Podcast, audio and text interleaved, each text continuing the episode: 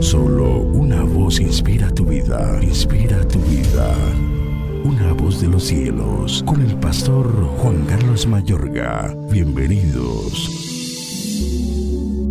Porque no tenemos lucha contra sangre y carne, sino contra principados, contra potestades, contra los gobernadores de las tinieblas de este siglo, contra huestes espirituales de maldad en las regiones celestes.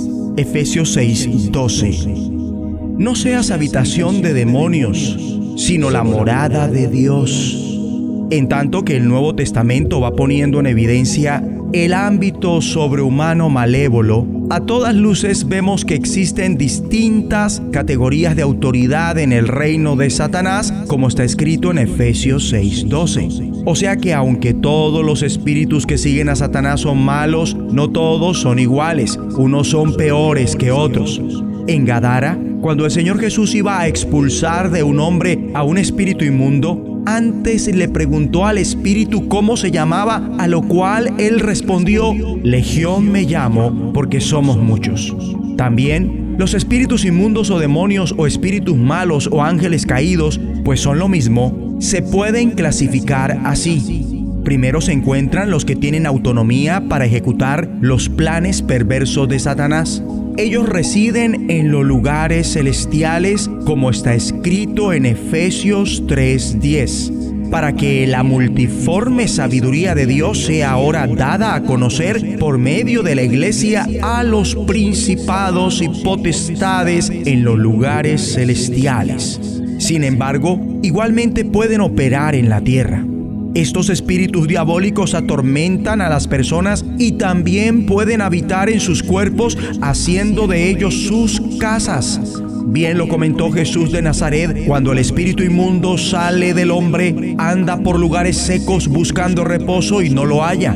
Entonces dice, volveré a mi casa de donde salí y cuando llega la haya desocupada, barrida y ordenada, entonces va y toma consigo otros siete espíritus peores que él, y entrados moran allí, y el postrer estado de aquel hombre viene a ser peor que el primero. Así también acontecerá a esta mala generación.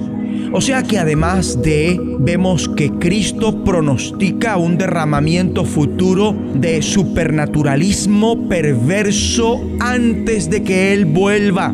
Y aquí es donde entra la otra categoría, los ángeles anarquistas, que al parecer ahora se encuentran aprisionados en el abismo es evidente que serán liberados en cierto instante futuro y ocasionarán desgracias en el mundo como está pronosticado por el Hijo del Hombre, es decir, Cristo, según en Apocalipsis 9:2 en adelante, y abrió el pozo del abismo, y subió humo del pozo como humo de un gran horno, y se oscureció el sol y el aire por el humo del pozo, y del humo salieron langostas sobre la tierra, y se les dio poder como tiene poder los escorpiones de la tierra, y se les mandó que no dañasen a la hierba de la tierra, ni a cosa verde alguna, ni a ningún árbol, sino solamente a los hombres que no tuviesen el sello de Dios en sus frentes, y les fue dado no que los matasen, sino que los atormentasen cinco meses, y su tormento era como tormento de escorpión cuando hiere al hombre. Pero luego el diablo junto con los demonios libres serán aprisionados en ese mismo abismo a lo largo del reino milenial de Cristo en la tierra según Apocalipsis 21. Sucesivamente, aparentemente existe otra clase de ángeles caídos que se volvieron tan perversos o eran los causantes de un delito tan espantoso que no se les concedió permanecer ni en los lugares celestiales ni sobre este planeta.